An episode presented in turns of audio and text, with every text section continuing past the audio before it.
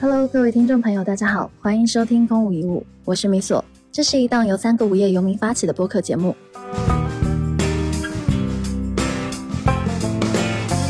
OK，本期的话题呢是由海晨发起的，如何做到读万卷书，概念和思维体系还是一片混乱。海晨，我还蛮好奇，就是你最近好像对于学习这块的研究会非常的多。我想问一下，就是说为什么你当时会考虑说突然想要去大量的去聊有点偏学以致用这块的知识点呢？嗯，OK，是我会发现我自己的学习模式出了一些需要调整的地方，所以呢，这个时候就相当于就是啊，我觉得这段时间就会非常高频的有这个需求。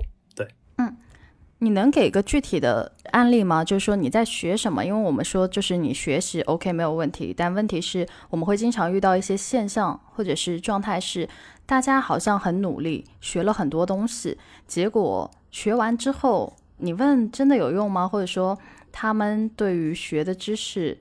好像就忘记掉了，并且学了和没学没有什么差别。我不知道你是。遇到了这样类似的困境，还是说，哎，你其实是有这样的一种呃感受，然后反馈到你的生活当中去，就好像这个 ROI 看起来就非常的低，你花了很多的时间和精力，对，但没有达到效果。嗯，我就说两个成功案例，然后和一个我正在突击中的，然后那个突击中的其实也是我今天想聊的一个很重要的点。嗯，因为你今天其实在聊的是学以致用嘛。然后我一开始的预期其实会聊的是，更像是叫做学了很多东西，但是因为学的不够学术化，所以它扎的不够深，所以到最后其实还是掌握的不够牢。我之前的原始预期是这样，但我们先可以聊学以致用哈。我觉得今天的主要话题其实会是在叫读完万卷书，概念和思维体系还是一片混乱。我会认为一方面是实践，另一方面其实可能会和。他在一开始做研究的时候，或者是一开始做学习的时候的深度有关，对。然后呢，嗯，我先说那个就是学以致用那一块吧。用那块，我觉得其实是它是一个偏体验向的东西。就最简单的，比如像这段时间，我其实来美国哈，学会了一个之前我觉得我一直没有太学会的东西，就是做饭。我把做饭这件事情变成了一门就是科学，对。就是之前我其实也看了很多做饭内容的书哈，就是比如像嗯各种做寿司的鱼是怎么去分的，牛肉的部位怎么去分的，但是从不妨碍我做做饭和一坨屎一样。嗯，这次的话我会观察到，我其实没有去直接去看这些东西，而是我会去重新去抽象做饭究竟本质上是什么，就是你买了一堆就是原材料。然后再对原材料进行提前的调味的处理，嗯，对它进行提前的分割，方便它加热，再去选用合适的加热设备，然后再去做调味，然后用不同的那个加热方式哈，然后最后把它烹制熟了啊，这就是做食物的本质。然后后来呃，我把这套逻辑先跑出来，然后我就开始去啊各种尝试去做菜，然后这个时候我也会发现，就是说我并不需要学会所有的做饭嘛。我其实就大概提炼出来大概三十道菜，那个我就发现很简单啊，就是直接小红书上一搜，然后就解决了绝大部分的问题。就事情就是，之前我反而学的真是把我学的一团乱。做饭是这样，然后健身其实也是类似的。就之前其实我也看过很多的理论，我现在会发现，其实我把这个流程拆出来，然后把这中间的关键要点拆出来，但是绝大部分的东西其实是实践以后再去不断的去跑出去。其实我会发现那个掌握的状态会牢固很多。然后今天之所以会有这个话题，是因为我遇上了另外一个节点上的问题。其实我们刚刚说的这两个话题，我觉得是上一次我们聊学习的时候，其实已经聊过了。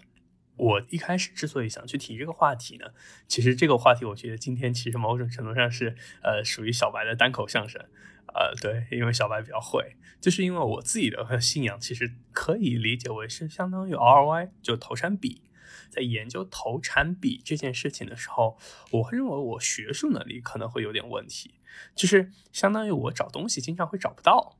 我之前因为做 consulting firm，所以我知道怎么去搜二手数据。但是搜到一旦更严谨的东西，我发现，哎，搜知乎啊或者搜报告好像就不是很好用了。但我不太清楚怎么样用学术学术的引擎去查询哪些东西都是常用的，比如像维基的置信度行不行？还是说我必须要用一个什么大学的数据库？就像 ROI，我有很多具体的问题，呃，比如像 ROI 等于利润除以投入，那这个时候我怎么去区分利润里面的成本、费用、损失和就是投资？然后呢，PBP 这个财务指标和 ROI 的定义差别又是什么？我不知道怎么把这个具体的问题转化成一篇对论文的搜索。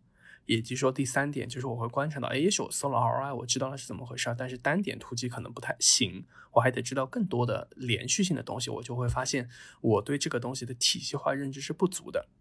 对，然后以及说我不知道，哎，是不是我想了这个问题想了很久，想破了脑袋？呃，比如像人是不是对 ROI 的比值会更加敏感，还是说大家对绝对值是更敏感？我觉得历史上一定有学者可能做了前沿的研究。那说白了，我自己现在在想，就是闭门造车嘛。但是我并不知道以什么样的方式去搜到前人的研究。但是我现在会发现，我之前呃所接受的水水的学 学术研究，实在没有办法帮我去搞定这一切。包括我在咨询公司的研究，它也不是适合这套逻辑去解决问题的。所以呢，这个时候我就会很明显的遇到了一个呃卡点。呃，这也是为什么我今天提出这个问题。嗯，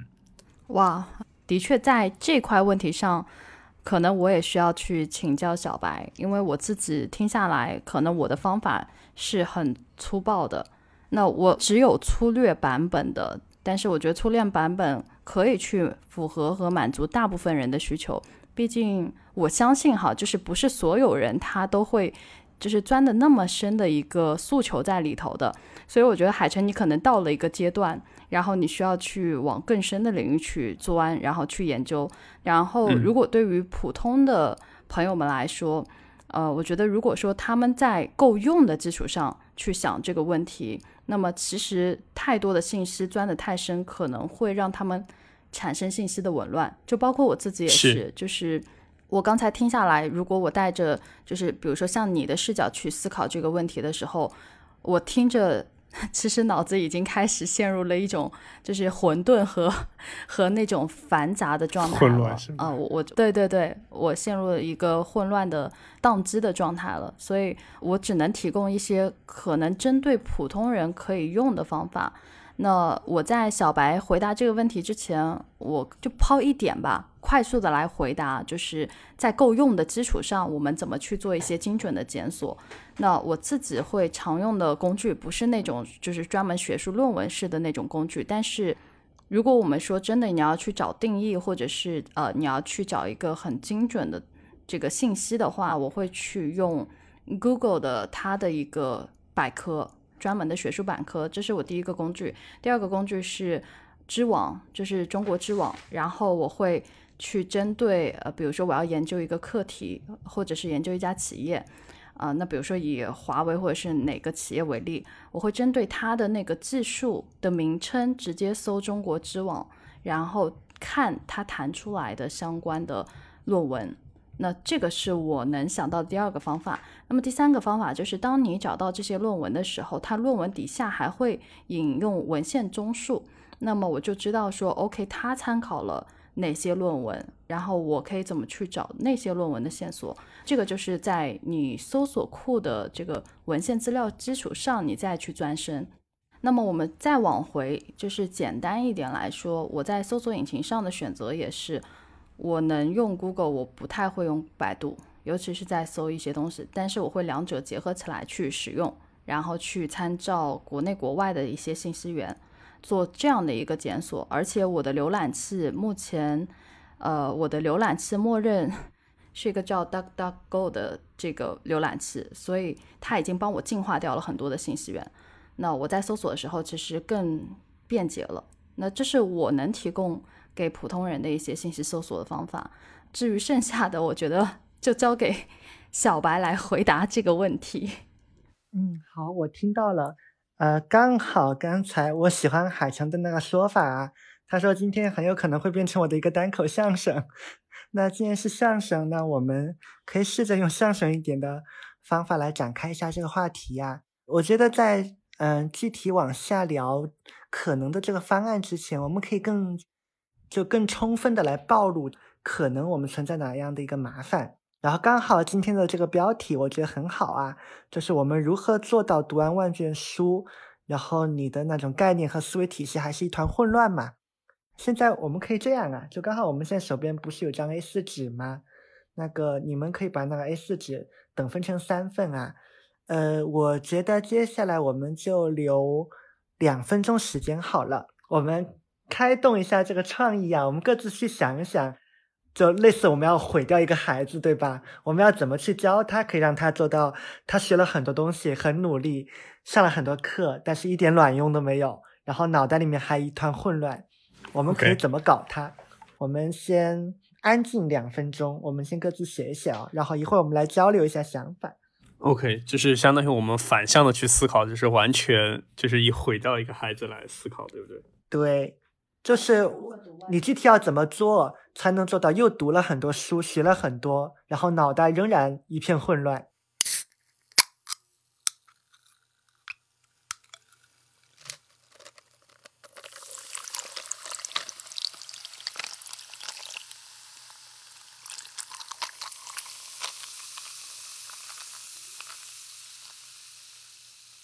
OK，然后我们现在回来了。呃，海晨，你这边 OK 了吗？嗯，我写完了。我发现可以写的东西很多哎。然后接下来我们可以这样啊，我们先轮番分享一下那个手上的这些想法，然后其他人在听的时候，可以在那 A 四纸上做记录，然后写下你的一些灵感。要不海城你先来好了，既然你想法很多。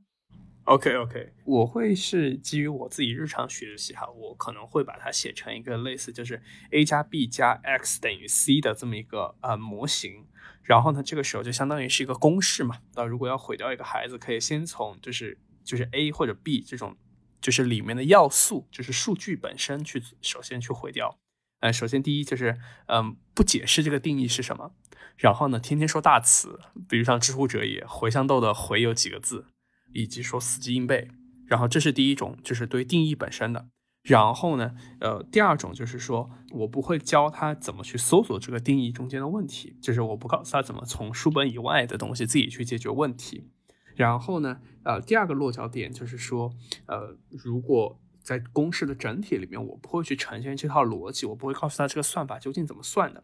呃，我就告诉他你就这么背就行了。然后呢，我也不会告诉他历史演化这个公式为什么会变成这样子。我还会让他从来不实践，以及让他和生活中间完全无关。我刚刚想了想，这段玩意不是八股文吗？对，嗯，我觉得非常好。然那那我在你的基础上做一些补充吧，因为呃有一些我们两个想到一块去了。那我再重复一下啊，就是第一点，我想到一块去的就是你只给我概念，不给我案例。那那个案例它就是和实际的我们的现实生活联系起来的。这样的一个可被运用的这样的一个案例，十套案例，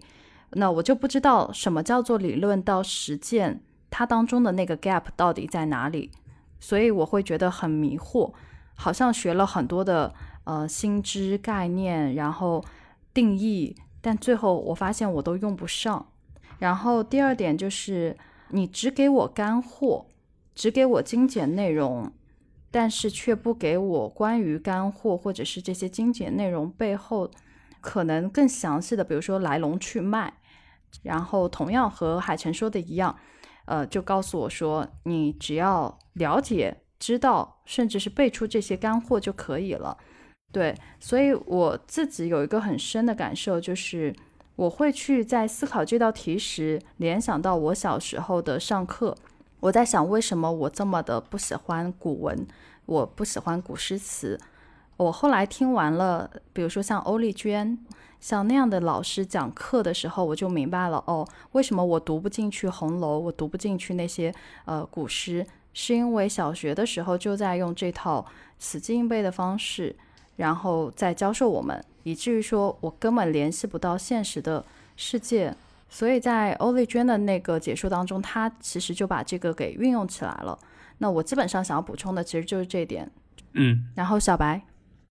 我刚才写下了几个点，好像跟你们有点不太一样啊。我会发现，其实第一个可以让大家陷入这个状况的点，就是，嗯，你不去了解学习本身的规律到底是什么，那大家就埋头学嘛，死命学嘛，然后他不遵照一定的一个自然规律和科学的规律，那这个是会有问题的。然后我还写到了学的多但乱。就我脑中那个冒出来的那个画面，就是我在百度网盘里面下载了巨多的课，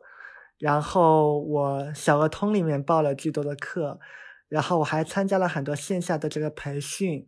然后我还在公司里面那个积极的去跟部各个部门的人学习他们的一些历史材料，然后我还看那个畅销书，然后我还看那个书单上面推荐的各种东西，然后哲学。抽两本，然后生物学抽两本，然后商学也抽两本，嗯，它就是一个非常多，但是又很乱的这样的一个状态。就人在那样一个状态里面，你就会你就会混乱，而且你没有办法就是建立这些学科之间的一个联系，所以多但乱也是一个做法啊。还有一个做法是，呃，我们无视自己的一个起点和自己的一个目标。因为我们学习它其实是为了进化和改变。那进化和改变的这个词，它本身包含的含义就是你是要从状态 A 走到状态 B，所以两个点都是同样的重要的。搞不清楚我到底为什么而学，嗯，那这个后果显而易见，就是你你目标不清嘛。那同时我不去知道我现在处于什么样的一个位置，这个也会给自己带来一个麻烦啊。比如说你在营销的这个领域，你想要去学，你的状态是小学一年级的状态，然后你现在去挑选了一个博士生 才会读的一个内容，那当然会学不懂，或者是你是带着小学生的思维去强行啃完了这本书，那会有一种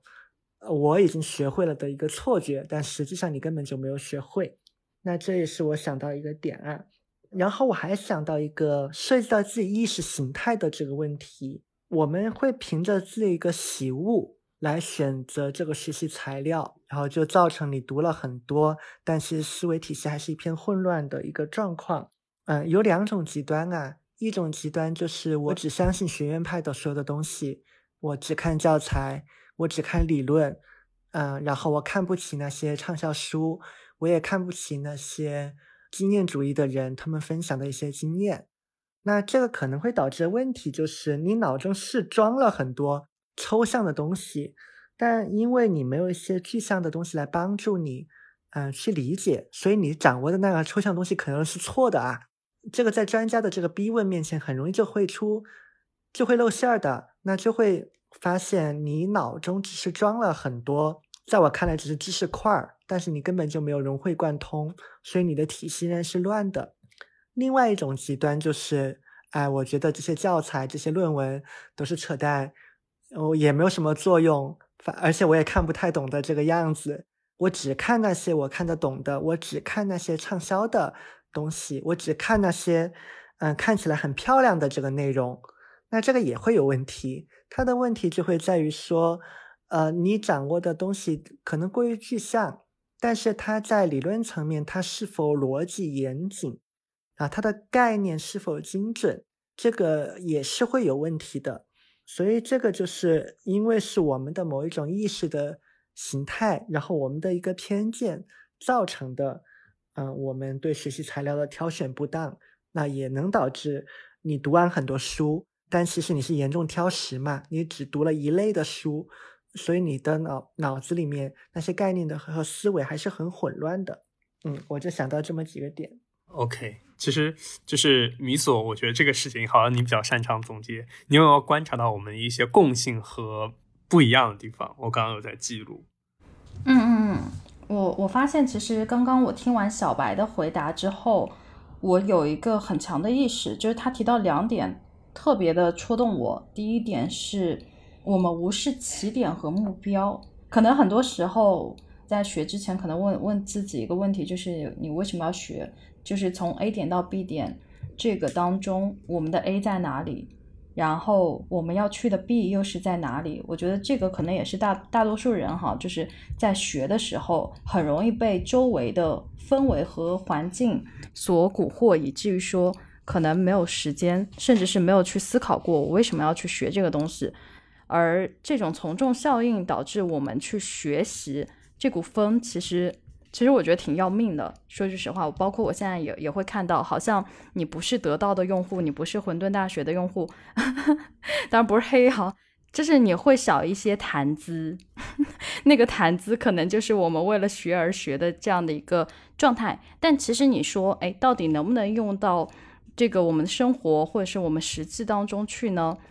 好像我觉得真的不见得，就是它成了一种身份，一种社交货币。而知识本身已经变得不再重要了，重要的是你是不是在那个圈子里，你是不是知道。但是这个知道呢，只是浅层的知道，或者说你是不是这个社群的成员。而这个身份呢，它反而大于了知识本身的意义，对你的意义。所以我说的是，从起点 A 到这个目标 B，呃，我们好像没有去思考我们的起点在哪里，我们的目标终点又在哪里。导致说我们学习就成了一种你学了好像跟没学一样，这是我深有感触的一点。因为之前我也是这样子的，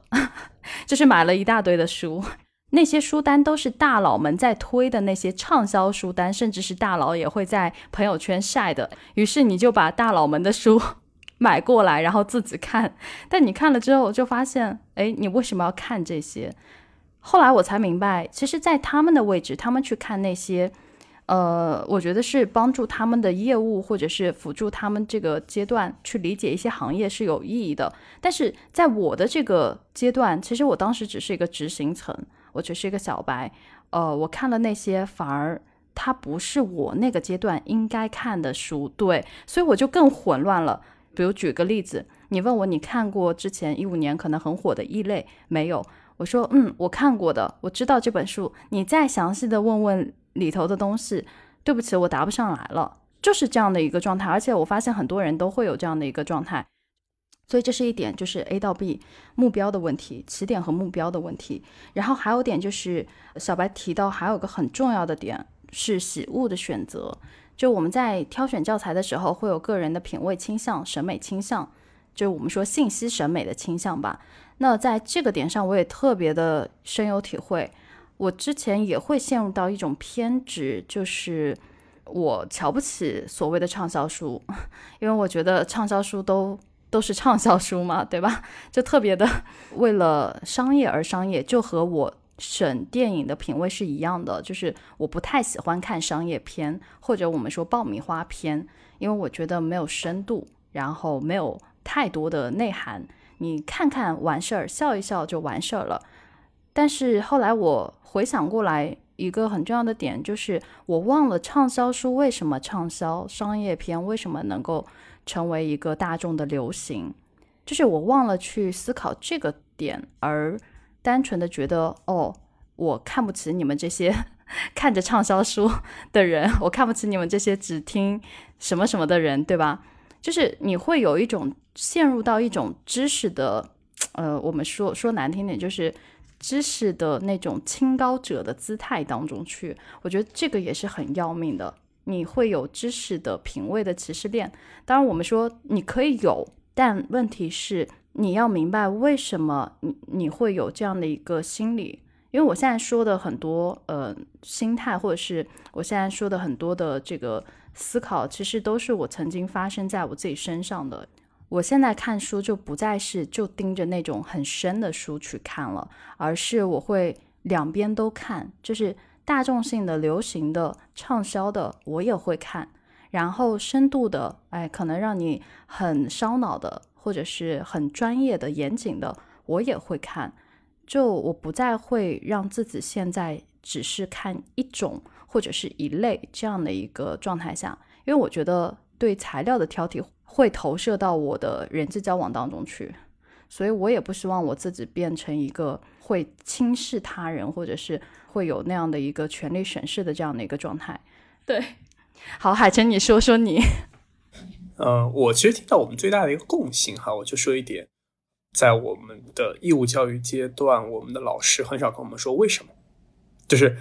呃，既没有讲清楚为什么你要学这玩意儿，就其实没有说到目标，也没有讲清楚这个像公式，呃，以及说中间的定义，呃，公式是怎么发展出来的，它的应用场景是什么，然后定义它这个东西究竟你掰开了揉碎了等于啥，就相当于我们用一堆糊涂的东西啊塞了另外一堆糊涂的东西，然后用糊涂的东西来考。对，我觉得理科还稍微好一点啊，文科呃，我也从来不避讳，就是我当时文科，就是我我已经非常清楚当时的考试考点，就大概考五个点，我写十个点，其实我完全不会啊，对，但我知道这个东西，但我确实就是不会。然后我再提出一个刚刚没有讲到的地方哈，其实是信息源，嗯，刚刚其实米索你提到了，因为这件事情。你们可以看到我在 newsletter 里面的一次改版哈，就最近的一次改版。之前我写的是想法，呃，然后还有就是吃喝玩乐，包括看书。呃，我最近重新整理一下，我觉得脑子里面应该是这么一个东西，就是我现在把信息源放在最前面，然后再把我的呃所谓的认知和决策放进去，然后再把最后的行动 P D C A 放进去。我觉得它是一个更还原我日常做事情所有的事情的一套逻辑。然后呢，我在信息源的那个标题上面。啊，我会画那个就是 emoji 嘛，然后我就会画了一个人，然后还要画了一本书，就是这是我觉得我在工作实践里面教会我的很大的一点，就是之前其实我会很习惯通过书籍，就是就是出的那个书籍，你无论是教材还是说我们在书店里看到的书来解决问题，但后来其实是因为被工作反复摩擦，让我学会了搜索，呃，然后再被摩擦，让我学会了专家。嗯，到现在我觉得今天之所以我提起这个话题，是因为其实就是说所有的信息哈，就像嗯做历史或者考古学的时候，呃，尤其是历史文本研究，嗯，经常会做的一件事情。前两天我还听了一个播客，是就是复旦大学。嗯清史研究的一个老师去聊，就是他们开了一门很好玩的课，就是说教你怎么去辨别和找历史材料。因为清史它那个内容特别多哈，所以这个时候他得专门开门课，教你怎么去呃从一堆的材料里面去选合适的材料，并且去鉴别这些材料是 A 可能是抄 B 的，B 可能是抄 C 的。然后可能 D 和 A、B、C、D 说的都一样，你怎么去鉴别出来 A、E 是不是他们所有的信息源？我觉得这件事情其实很有意思，就是说它算是个很细分的方向哈。就是我今天提出话题的一个背景，就是我会观察到，哎，举个例子，可能我们都是知识的搬运工，那我就得找到那个知识的源头在哪里。对，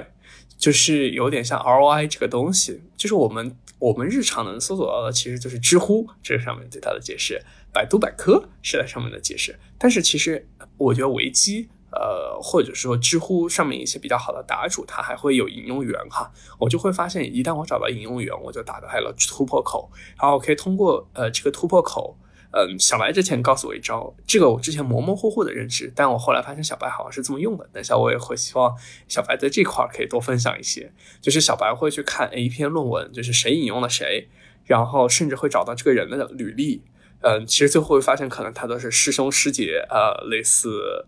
就是包括什么老师和徒弟，呃之类的关系，就把这个人际网络或者这个学派，哎，都在研究的这帮人就一网打尽了。也许是这样的方法，把所有的人的东西读一遍，你可能也会获得对这个学术级的问题，呃，比较深的思考。但可能我还在先抛出一个给小白的问题，那如果说是一个具体的问题，但是和这个学术有关，呃，而且之前人。嗯，至少我们在搜索的时候没有搜索到，比如像 ROI，究竟是大家对于这个比值会更加敏感，还是对绝对值比较敏感？我并不知道怎么把它转化成一篇我对学术论文的搜索，因为我去搜索的时候，就可能只能写 A ROI，或者说可能就是写一个绝对值，就我只能通过这样的模糊搜索去前进。但我不知道有没有更好的办法。嗯，我就提出两个问题。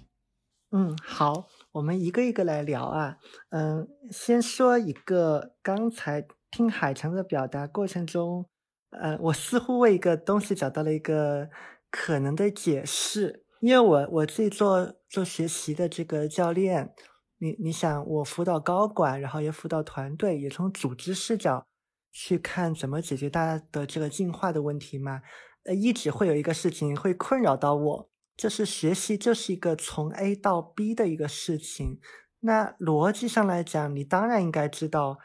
A 你在哪个位置，对吧？你现在在哪个层级？那下一步应该去到哪儿比较合适？以及 B 你要去到哪里？这在我看来是一个逻辑上非常清晰的一个事情。但为什么那么多的人从他们提问的方式和他们切身的困扰里面，我会发现大家都会卡顿住呢？可能是因为环境和文化对于我们的一个暗示啊。因为刚才海晨说，好像我们念书的时候，老师可能是由于没有到那个水平，或者说老师也很忙，他不会跟我们强调为什么。但其实为什么这个东西就是跟那个从 A 到 B 的 B 是相关的？我们说那个你的学习目标是怎么设定的？呃，源自于你是要提出这个问题，因为问题本身就代表了你的一个你的一个目的。那我会发现，包括你看那个。网上很多人写他们的读书笔记啊，会有很多人用写脑图去去整理那个知识的架构。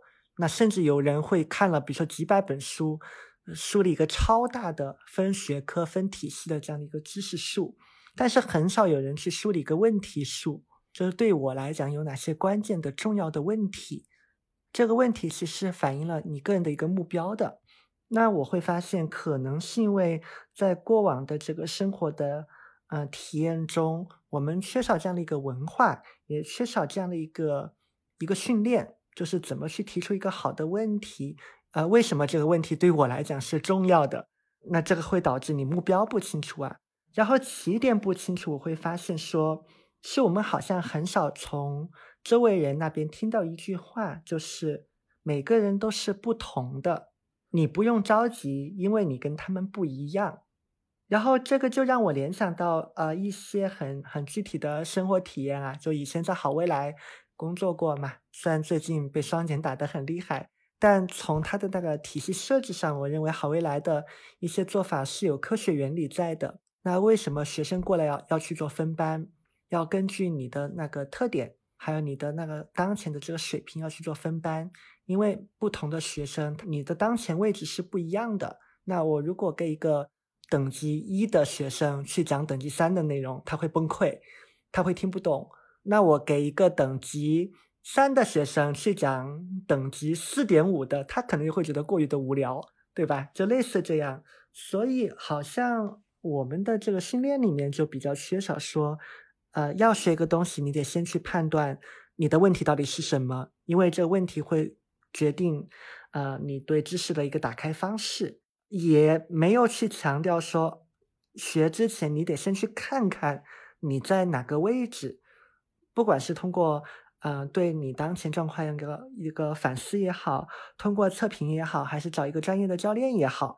不管什么方式，你得去判断你的起点和你要去的终点到底在哪里，因为没有这两个点没有定下来，你想想，一个直线的两个点都没有定下来，那这个线该咋画？那那肯定就是乱画嘛，嗯，我我刚才就临时想到了这个点啊，呃，然后继续说海生说的那个信息源的问题，我最早对于这个问题的理解是，某一期播客我们聊过，我似乎认为是大家搜索能力下滑了，那有一种原原因也是那个就移动互联网的发展，然后搜索慢慢的不再是一个常见的一个习惯啊，学校也没有刻意的这个教授，我我原本以为问题的点在这里。嗯，但最近我对这个问题的想法有变啊，我我觉得可能它的点并不在啊，你不会搜，因为你不会搜，我可以教你嘛，或者说我给你推荐一个，嗯，什么利用 Google 去搜到想搜的内容这样的一个课嘛。点是在大家不知道在那个搜索框里面搜啥，就是你你也会用 Google，我也会用 Google，为什么我能搜得到而你搜不到？是因为我知道在里面放什么样的一个名词，而你不知道放什么名词。那为什么我会知道要放什么样的一个名词呢？可能是因为我学信息技术，而且我又是个比较逻辑流思考的人。呃，我是很早就呃发现了，呃，信息的这个领域它是有一个内在一个结构在里面的。这个反映在我最近的那个一期 newsletter 里面啊。我我对信息的一个总结，你看到它是有个内在的逻辑的。首先，很多信息它是以人为为单位去展开的。所以我会关注任何一个领域，我会去找这个领域的专家嘛，网上去溯源，然后就会像海城你说的，你你会看到哦，原来他们是校友，他们是师徒关系，可能还是什么姐妹夫妻，或者说理念不同的两个仇人，但但是他们的老师都是一样的，啊，所以一定会有一个人的这个维度去看信息。那我当然会去了解每个领域里面有哪些厉害的人，而且都是有足够的时长的，国内国外都有。但这样的一个 bug 就会在于说人太多了。你毕竟是看不过来的，我不可能弄一个 Excel 表，把什么一万个名人都列进去，这样去搜吧，这样会有效率的问题。那我很很自然的会去发现，这些专家他们是会抱团的，同一个领域的专家或者是相有相似兴趣的专家，他们会抱团，抱团了就会形成组织和机构，所以我会去关注有哪些大的和组织和机构。呃，最为典型的一个业态就是咨询公司嘛。我们其实去搜一下一些咨询公司早年的创始人，他们往往也是学术派的，而且经常你会看到啊，尤其是麦肯锡啊，你看麦肯锡早年的这个创始人和合伙人里面，他们可能都来自于藤校的那几个学校，或者说他们的那个同学，甚至说家庭都有很多的这个交叉，然后可能我的一个合伙人，没准还是我之前的一个老师，然后我在大学还上过他的课。他是这样的一个状态，所以我我会知道有哪些机构，那在每个领域都有一些关键性的一个节点的一个机构，那把握机构，你也就把握住了这个信息源，然后再者，你再往前面去推，机构做大了，它一定会生产大量的内容，会形成出版物的，嗯，所以当然你会去看这些机构，或者是它的从它衍生出来的一些关系，他们生产的大量的出版物，不一定是书啊，它可能是别的形态。也有可能是音频啊，也有可能是视频的节目啊，也有可能是一些测评的工具啊，那它都是。然后再往下落，就是落到工具层面啊，因为工具是用来帮我们解决各种各样的一个问题的。嗯，这些工具它们往往都是有一定的一个理论基础在，理论基础往往源自于比如说某本书或某几篇论文，但它最终是来帮助我们解决问题的。那其实从致用的这个层面，我会发现，蛮多时候你掌握到这个层面，其实就已经够用了。我知道有有哪些问卷，嗯，可以帮我捕捉到我想要的内容。我知道有哪些测评可以达到我想达到的目的。啊，我知道有哪些思维框架可以去收集和规整我想要啊规整的那些信息。然后我也知道有哪些流程和方法可以帮助我去生产一个好的知识内容。那它只要能够解决问题嘛，那我就 OK 了。所以在工具层面，我也会去做这个搜集。嗯，然后海城你说到的对于概念的精准把握，恐怕是我已经决定了我要在这个领域做深耕。那我会顺着那个工具再去拆，再去看每个工具里面它夹带的那些概念，它到底是什么意思。那我们比如说。你看，我们在做人才发展的时候，都会去看你的性格面嘛。我们会去看冰山模型，那冰山模型里面会涉及到一个特质。那你当然很自然，你你的你就会去问这这个问题：什么叫特质？然后你会发现在历史上，不同的人其实对特质也有不同的这个定义，包括说什么叫人格？那人格的结构是什么？那这个结构里面它会有很多要素，那这些要素不同人的定义又是不一样的。那比如说什么叫做？你的动力，然后什么叫做你的一个特质，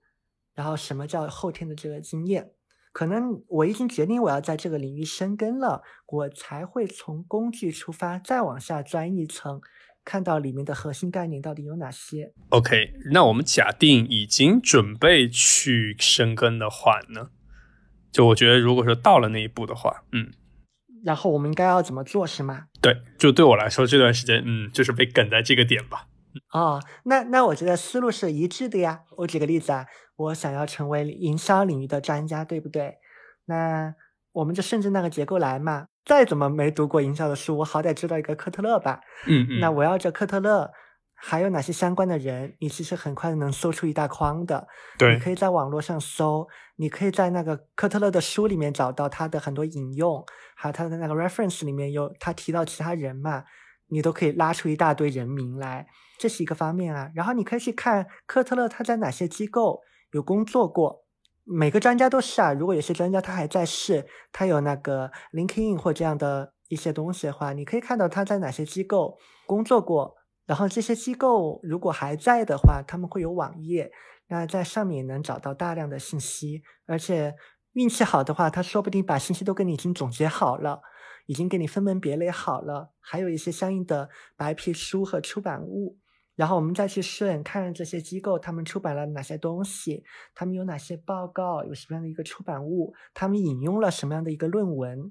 那这样文本层面的东西你也拿到了。然后就是这些机构，他们有一些免费的和付费的这个工具，那要不要去收集？那那就看大家现在所处的阶段以及手上的这个预算嘛。那如果是我的话，我会把所有的工具和所有的课都买一轮。啊，这也是我手上捏了很多认证的一个一一个原因啊。我其实是为了深化我的专业才去报那个课，而而不是真的要为啥啊。然后最后你收集了那么多信息，你再往里面去钻那些工具，它里面提到这些概念到底是什么？呃，往往这些大型的机构它提供的好的商业化的工具，它都有那个技术性的白皮书，它都会定义好这工具里面的那些概念到底是什么。那我一般通过这样的一个方式去很快的了解一个新的领域。OK 啊，我刚刚其实是听到小白说的那个呃点，就是我脑子里面想到了好多好多个大脑，就是我们抓住了一个脑子，然后去尝试通过它的引用抓住其他的脑子，就相当于我们就最后其实可能产出的就是一堆脑子和它上面带的论文，然后这个时候我们就可以尝试去揪出来，呃，所有这个领域里面的脑子。嗯，就是事情好像听起来有点血腥哈，但大概事情就是这样子。嗯，是。不过这个过程中一定是需要一个辅导者的。嗯，我是很深信不疑啊这件事情。我是认为任何一个想要在专业领域有所建树的人，他他必须要有一个教练。你把那个人叫做教练也好，叫做辅导者也好，叫做导师也好，随便你，反正他必须要有一个。这样的一个角色，这个角色它存在的意义就是他来帮助你判断你在哪个位置，嗯，以及你要去的那个地方，我帮我要帮助你去澄清你为什么要去到那个地方，嗯，同时还要在过程里面帮助你去检验你的这个知识到底内化到了什么样的一个程度。我我们从自用的这个角度来讲啊，我我觉得有有好多地方都会出现这个卡点。导致我们产生一个幻觉，就是我学会了这个东西。然后第一个卡点当然是我，你压根儿就没有接触到这个东西嘛，你听都没有听过，看都没有看过，或你你看过的都不知道经过多少轮了，搞不好里面还掺杂一些别的东西。所以第一个卡点是你压根都没有看到，没有接触到。第二个卡点就是你的理解其实是有错的，这个其实就很像我们。个念书的时候，你看了很多题，就觉得哦，我会了，我懂了，我悟了，但是一做还是错的，或者说老老师请你来给我们讲讲这个题到底是怎么回事，你讲了，老师会告诉你你的答案是蒙对的，你的这个解题思路完全错误啊，那这也是一个问题，就是你的你的理解有很大的一个偏差。嗯，啊，刚才说我们说是看到到懂得啊，然后就是你还要做到。那这个中间有一个巨大的一个坑啊！我最近有这样的一个感悟，是我看了十三幺，应该是采访了郝磊的那一期，嗯，他提到了就是学你学习演技也是有一个过程的，就是你先要去接触生活，然后你要去体验，你要通过体验的方式，呃，你才能够理解这个生活嘛。但是接下来他有个关键了，呃，演员你是要演出来的。它是一个体现的过程，即便你体验了，你也理解了，你也不一定能够表演出来。呃，所以从那个体验到体现之间还有一个巨大的坑，那个是要通过很多的练习，还有有人督导给到你反馈，你才能慢慢做到的。所以你会发现整个链条上面有无数的卡点，每个地方都可能翻车，任何一个地方翻车了，都会导致。我花了力气学读了很多东西，但是我的脑袋里面仍然一片混乱。嗯，我懂你意思，就是我刚刚总结了一下，其实就是我们要先可以通过哎这个领域里面抓到一个人，然后通过这个人我们去找关系网，然后通过关系网，然后可能会找到一些机构，找到一些论文，找到一些继续的人头，最后我们把这个关系网拼出来，然后在这套逻辑上面可以再去做更加深入的研究。啊，我觉得这个其实听起来非常像那种历史文献的去考古，嗯，我刚刚还听下来，还有一个嗯重要的信息可以提炼，因为我发现说，呃，为什么我们的起点到目标这一块会出现一个很大的问题，是因为在信息上的投入精力和质量的要求和我们对信息的重要性判断成正比。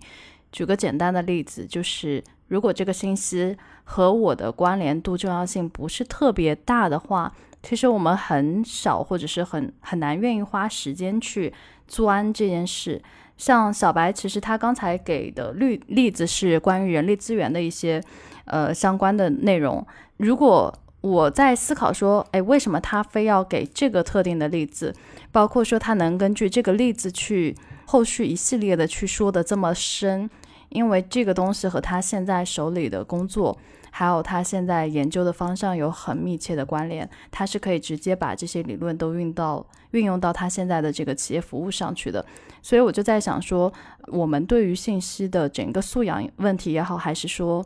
我们对一个信息的甄别问题也好，其实大概率也是信息和我们的关联度和所谓的关系吧，它到底有多近？这边可以再补充一个点啊，就是说。呃，我我会发现一个额外的现象，就是大家很容易轻易的被网络信息，我们说随便的网络信息，不管是标题也好，还是图文也好，就会很容易带走立场。我就在思考，为什么我们这么容易带走立场，并且不加思索的就就进行一些，比如说哎转发啊，然后站队啊等等这样的一个情况。因为我之前读到一篇，他对于这个现象特别特别就是扎心的点，就是你根本就不关心。其实你对于信息的这个这波真假，你是不关心的，你在意的只是你有没有参与 这个信息的传播。除了这一点以外，还有一个也很有意思的现象，就是说。我们会很轻易的看到，比如类似像哈佛大学最新研究表明，叉叉叉叉是什么什么什么，类似于这样的新闻，我们一下子就会被机构或者是呃有名的标签给信，然后就下意识相信了，因为我们会认为说这个机构或者是这个名人已经帮我们去判断了啊这样的一个信息的真实性。那我们大脑就为了节能，可能就不想了，不去思考说，哎，这个信息背后到底是不是什么问题，以及发信息的这个信息源是不是有问题的。所以，呃，人人脑，我觉得它真的会有很多的欺骗性在里头。我自己会看这些东西的时候，有时候也会忍不住被一些大的标签标题给带走。但是，呃，如果你没有经过专门的训练，让你拉回来说，哎，你先看一下，你看的这个平台，你看的这个账号到底是什么样的账号？它是一个就是非主流的平台，还是说它是一个很严谨的学术的账号？然后你再去判断这个信息是不是可信的。然后另一点，呃，我可能要说一点相对比较敏感，但我不会说的很清楚哈。就是因为我们当时在学新闻的时候，呃，也有专门的信息素养课，然后当中就提到了一个点，就是我们在看一个信息，它是否真的客观，是否真的只是提供事实的状态下时，我们当然会相信权威机构的声明和发言，对不对？但是你要去判断这个权威机构是否是利益相关方。怎么说呢？就是说，呃，不管我们去看哪些平台，官方平台也好，还是什么什么也好，我们要警惕利益相关方信息的传递。比如，我就举个最最典型的例子，大家可以去搜一下，经常被拿来做新闻案例研究的，叫金庸之死，就是 金庸已经被报道过无数次死亡事件。那大家想一想，就是这些能报道金庸死亡事件且能大范围传播的。平台和渠道大概有哪些平台和渠道？那如果说当你诶发现说哇天哪，竟然是这些平台和渠道的时候，那你不妨想一想，呃，我刚刚说的所谓的利益相关方这个点，也是我们会容易被这个信息所蛊惑的一点。那我建议还是多去清洗一下你的信息来源，对。嗯，我有一个想要补充的地方，我突然想到了我最近的一个观察，因为它刚好联系起来了一个，呃，我要跟脑科学相关的一个知识点。嗯，我我觉得在学习上有个态度很重要啊，就是保持中正的一个态度，避免进入到一个二极管的一个思维里面。这个包含在我们对材料的一个选择上，就不管因为什么理由，比如说类似这是哈佛大学出版什么东西。所以我就相信它，这是不 OK 的，也不是说他是哈佛出版的，于是因为什么什么样一个原因我就不信任他也不行，而是你要取一个非常中正的态度去解读这样的一个信息，然后我就会发现很有意思啊！我经常在网络上看到大家对于信息的这个选择，还有对一个学习资料的一个态度是很容易大幅度摇摆的。我就举得到好了。就是做这种知识生产公司，就是你很容易就是就面临很多争议嘛，因为本来在好懂和严谨之间要做到一个平衡，它本来就是一个非常难的一个事情。那会有人一边倒的会觉得得到的东西各种好，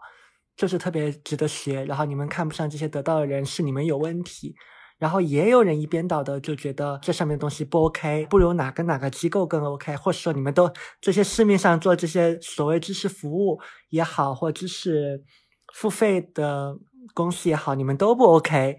都还不如我自己去看书或去上一个正经的一个课。嗯，这个思维其实都是有问题的呀，因为它就是一个非黑即白的一个二极管的一个思维，就带着这样的一个思维习惯，其实你没有办法学好任何一门你想要学的一个东西，因为真正好的学习，它一定是要带有思考和思辨的。而且，我可以从那个科学理论上，我们可以去反向去推啊，呃，往往具备这个二极管思维的人，他们这一个情绪能力是有很大的问题的。就是非黑即白的这个思维方式，就是人的情绪脑在运转的一个非常直接的一个表现啊。因为人的情绪脑它就是一个非黑即白的一个模式啊。所以今天虽然我们聊的不是情绪的这个议题啊，但是好像聊着聊着就会发现，学习这个东西也跟你的情绪的管控、跟情商是有很大的关系的。嗯，就做这个补充。就很多时候大家只是想要一个结论。嗯。其实是有道理的，我我就举个很简单的例子啊，就是也是我自己的观察，它不一定对。就是大多数时候，尤其是哈，我我们三个人是没有上班，所以人闲下来 还是蛮恐怖的。但是对于很多就是真的在努力工作，然后而且很多的工作就是你知道你必须要去完成的这些事项而言，大家其实会很累。如果说你上班的时间已经把大脑用的很多了，而且你下班的时候，你其实只想只想让大脑休息一下。所以我在思考，就是一些流行文化，我我只说是像抖音之类的，他们会流行。虽然我不是那个用户，但我也不是说抖音上一定没有优质内容。我只是说，在一个不需要太多动脑的这样的一个呃娱乐或者是呃媒体形态会逐渐流行，它不是没有道理的。所以回到我们刚刚说的信息的严谨度上来说，就是如果这个信息它跟你的关联度真的没有那么的重要，你不是一个利益方，那其实这个信息真或者是假，还有就是这个信息 O 不 OK，对你而言，你只是一个吃瓜的人而已，就是你是没有关联的。所以我在想说。在很多时候，我们再去说，哎，我们要有信息的严谨等等，只是因为我们三个人可能都在研究学习，或者是呃研究信息、研究知识这块，它本来就是跟我们的利益是紧紧的关联的，而那个利益它未必是我们说商业上的利益，而是说可能跟我们自身的个人的直接成长也好，还是大脑成长也好，它都是一种利益的关联，只是我们意识到说，OK。这个东西它和我们有一个很紧密的链接，所以我们要去钻，我们要去研究。但大大多数情况下，人们其实你跟他去说，哎，你要有信息的严谨度，你要有信息素养。呃，我试过，我发现没有用。那个没有用是，你不能要求一个我刚刚说的一个很疲惫的这样的一个人，他一定要对任何事情都有。这么高的这个呃信息鉴定能力，你也不能要求一个非专业的。我我说，比如说非新闻专业或者是媒体从业者专业的这样人，他下意识就会形成一种哎对信息的辨别能力等等，就是这些都是需要去大量和长期的训练才能得到的。但至少在我的很多的文本当中，我会越来越重视和意识到这种信息对我的这样的一个状态，所以我觉得它是一个融为一体的东西。比如，包括我们在做空无一物的时候，也是海晨，你可以去思考一下，为什么每次我们在做这个空无一物的时候，比如说我们针对一个话题，会去呃用一个比较严谨的态度去查阅一些资料等等，但是可能在以往的时候，我们可能未必会去做这些事情。其实本质上就是我们对于这件事情的重视程度在变高。而再回到那个点，说我们在信息上的投入的精力和质量的要求，真的是和我们对于信息的重要性，它是成正比的。对，嗯，我懂你意思了。嗯，是的，我自己会感觉到，就是说，从我们的实际的时间投入来说，真的能把一件事情搞明白，已经烧高香了。就之所以最近我对 ROI 这件事情特别上心，是因为它的应用场景其实是，呃，对我来说是决策。我最近最需要的这玩意就是这个，就是它对我来说是一个切身的，就是真的不研究可能会死的东西，所以这是为什么我对它这么上心。嗯，那海神这个状态是很好的呀。啊，如果此刻我更多把你当成我的一个学员来对待，那我觉得你的状态很清楚啊。嗯，首先你你非常清楚的知道你现在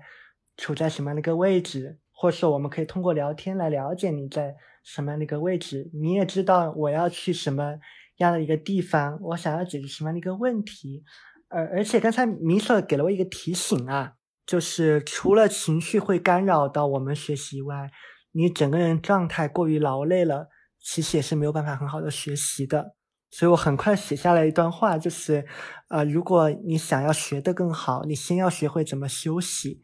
我发现好像整个民族来讲啊，都不是一个很会休息的民族，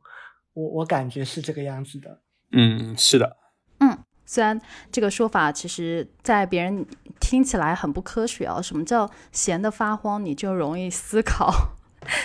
嗯，的确是，就是我们哪怕是回归到一个，可能海晨你知道，回归到一个工业时代，这个纺织流水线上的工人也好，我们可以想象一下，就是当你的所有的时间都被手里的呃劳动力或者是手里干的活儿给侵占的时候。那你能够有一个喘息的时间，然后去看一些轻松的东西，你就已经会觉得很舒适了。因为我们的大脑也需要多巴胺，而那些多巴胺绝对不是我看一本非常烧脑的，然后论文什么之类的东西，我就可以可以去消解的。所以，在我给你的这个信息物料上，一边是论文，一边是很轻松搞笑的内容信息。当你结束了一天工作的时候，请告诉我你会怎么选。呃，我我们也可以看疫情的阶段哈，为什么大量的人开始有了一个对人生更深刻的思考？而且我也发现很多人他的职业也在疫情的阶段进行了一个转型。那就是因为疫情阶段让你停下来了，你停下来了，你就有时间去想很多的东西。那当你开始思考的时候，你就会开始质疑，质疑什么？质疑，哎，我原本的工作或者是学习，真的这样的路径是正确的吗？它真的是符合我未来对人生的规划吗？那我以后要要去哪个地方？然后我的人生目标到底是什么呢？然后你你就各种问题开始开始陷入，让你去思考。当然，这个过程一定是痛苦的，就像我说的，它不是一个兴奋的多巴胺在分泌的。这个过程，它一定是伴随着痛苦。但是你说你已经很累了，然后你还要再去想那些更累的事情，你会下意识的回避。那于是你就可以愉快的去吃喝玩乐，对吧？嗯，所以有时候我觉得，至少在信息这件事情上给我很大的启发啊，就包括海晨、小白，我们现在有这么多的时间去研究这些。其实本质上是一件很奢侈的事。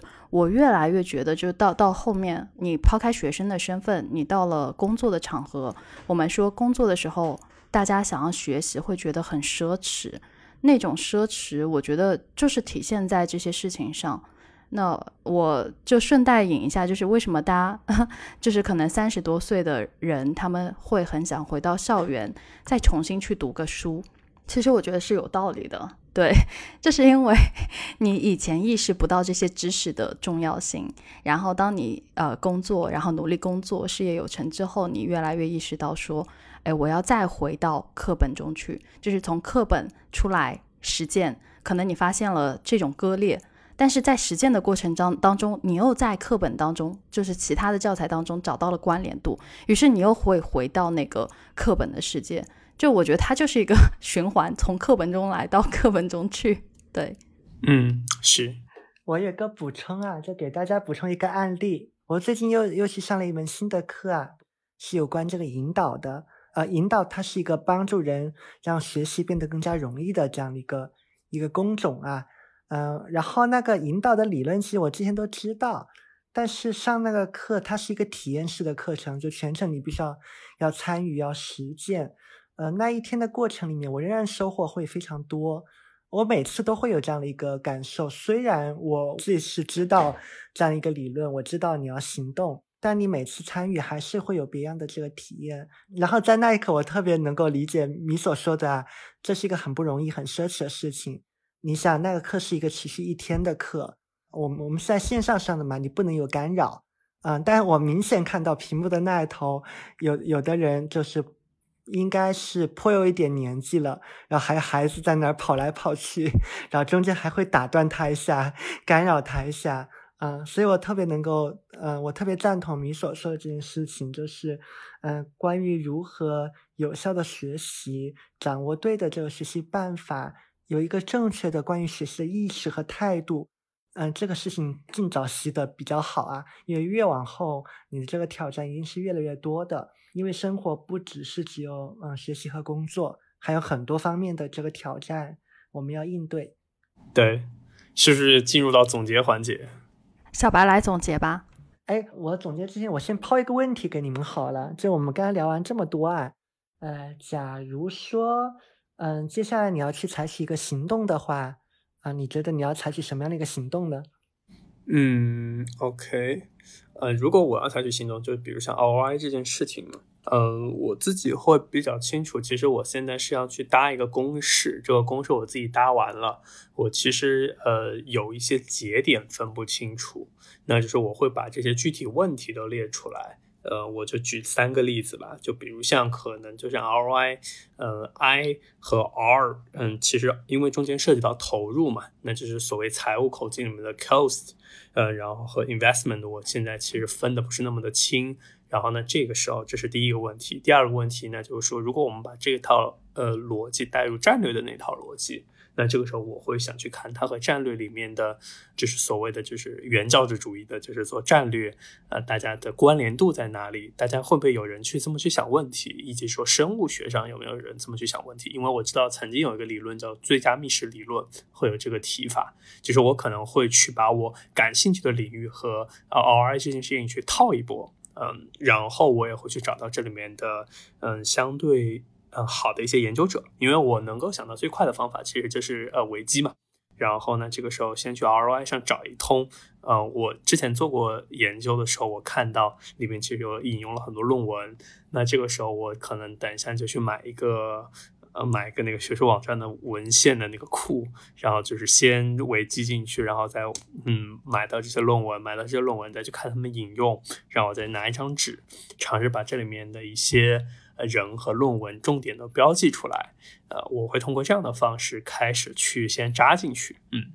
好的，你选呢？嗯，然后我简单说一下，就是我现在在操作的一些方法吧。呃，也特别简单，就像小白说的，我有几套呃同时在运作的线。比如说我我要去研究一些呃教育类型相关的，比如说制度，那么 我很粗暴的就是会去找。我脑海里非常认可的一些已有的教育系统和教育材料。举个例子，前阵子我刚给小白看了 北大附中的整个的学员手册和教育体系，这是一种就通过机构去找，然后还包括就是呃，我找到了那个国内的创新型教育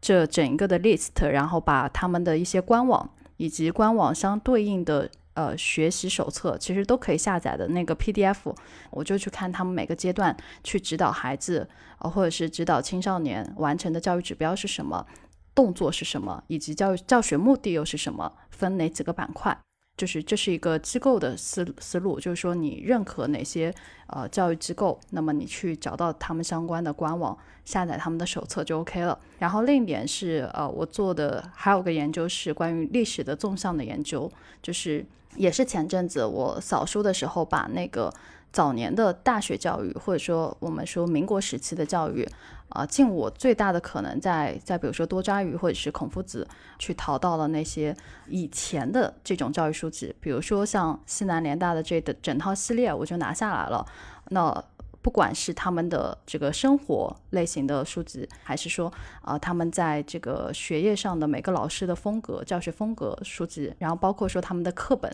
就联大它有。呃，文学课、国文课，然后还有什么呃英语课等等，呃，我都拿下来，然后去翻教材是怎么设计的，跟今天的教材可能有哪些呃差异性在里头。那这个是一个纵向的，就就我刚刚说，一个是机构，一个是你去历史去找材料，还有就是人。哎，跟刚刚小白提到的以人为核心，然后发散出书和机构的这个逻辑，呃，有点不太一样。我是我是先找的机构和书，就是相关的书，然后这只是一块，倒不是跟人有很强的连接。然后至于人这块，我也会去找，呃，我不是通过书和机构来去找到人的，反而人会成为另一条线，就是另一个 part。那么在人的这方面的话，我会去专门找几个。呃，就是行业当中比较知名的一些校长，或者是一些教师，甚至可能那些人他本身就已经在业界啊有一个比较不错的美誉度。那么我会去找他们的一些视频，然后文字之类的，然后去看他们的一些关于教育相关的，呃，比如说文献、论文，就他们以前写过的一些论文，然后还有就是关于他们现在在创业做的事儿。对我，我是这样去拆线索，倒不是说一定会和我之前的那个书和机构联系起来，就是三趴。对，小白给我一个很大的启发，就是说人本位，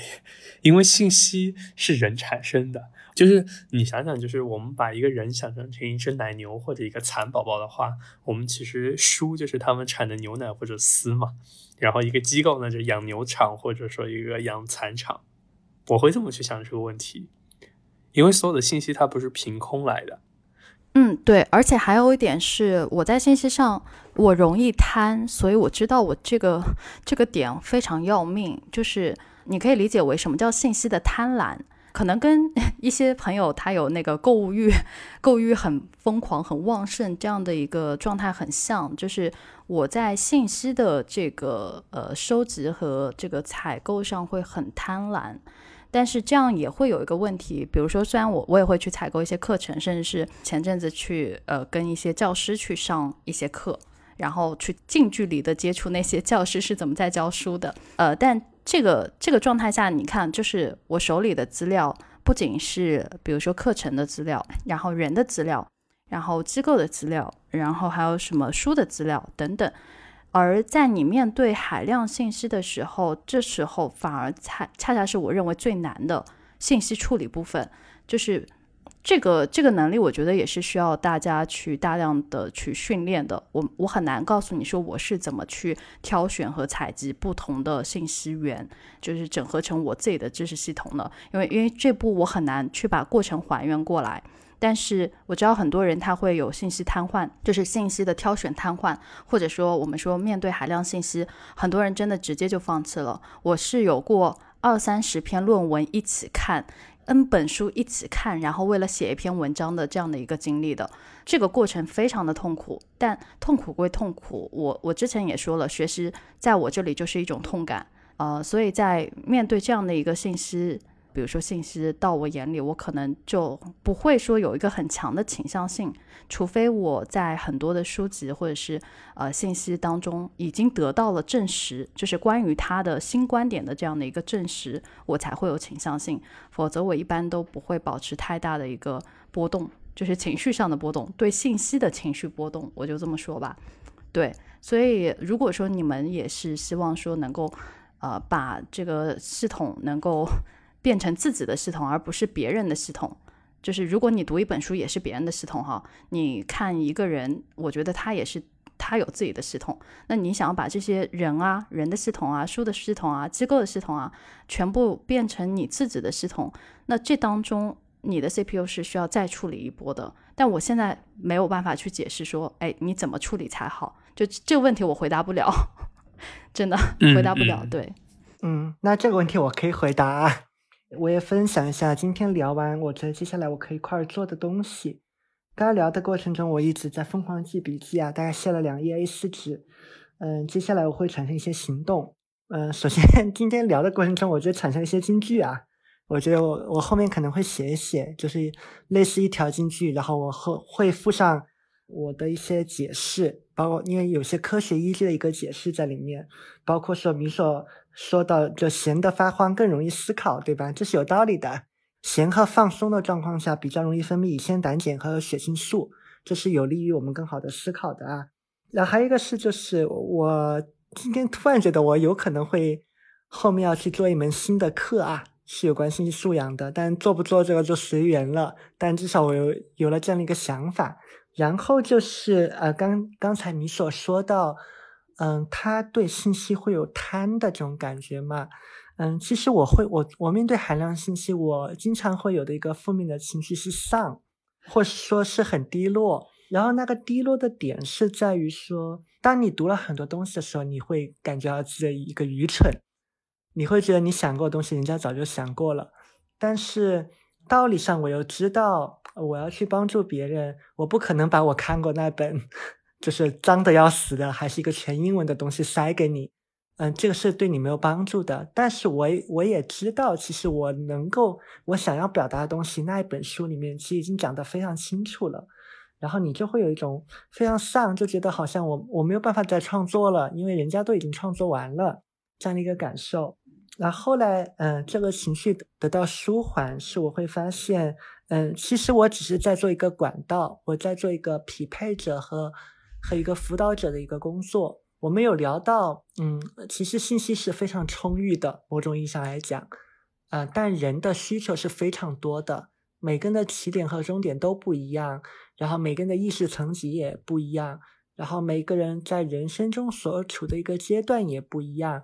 其实是这两个之间的一个匹配是非常难的一个工作，而且我不认为这个是人工智能可以充分做得到的，啊，那。在这个意义上来讲，这个匹配的这个工作，我我姑且就叫学习领域的一个中介好了，是需要有人来做这样的一个工作的啊。那我觉得这个工作本身是很有意思的，而且我其实，在做匹配的工作，是从这个意义上来讲，嗯，即便我意识到自己有很多愚蠢的地方，嗯，我觉得这么想想，好像好像心里会好受很多。嗯，OK，那我们的这个整个话题也差不多。就要结束了，然后海晨，你这边还有什么要补充吗？嗯，我觉得 OK，然后我会来落地一次，然后落地以后，我们可以到时再去聊一次。就是我会预期，其实今天我带走的东西就是更强的问题导向的呃思考，以及说如何使用嗯别人的脑壳，这是我今天带走的最重要的两个 learning。嗯，OK OK，呃，那我们这一期也结束了。这一期会在下周三，呃，同步的在空无一物的呃播客平台推送。同时呢，我们也会有文字稿去呃推荐给大家。那如果说当中大家有一些不清楚的材料啊，我们也会在这个本期材料当中去写明。对，大家可以期待一下我们这这一周的音频的质量会不会比之前的好很多。但愿。害怕。Yeah, yeah.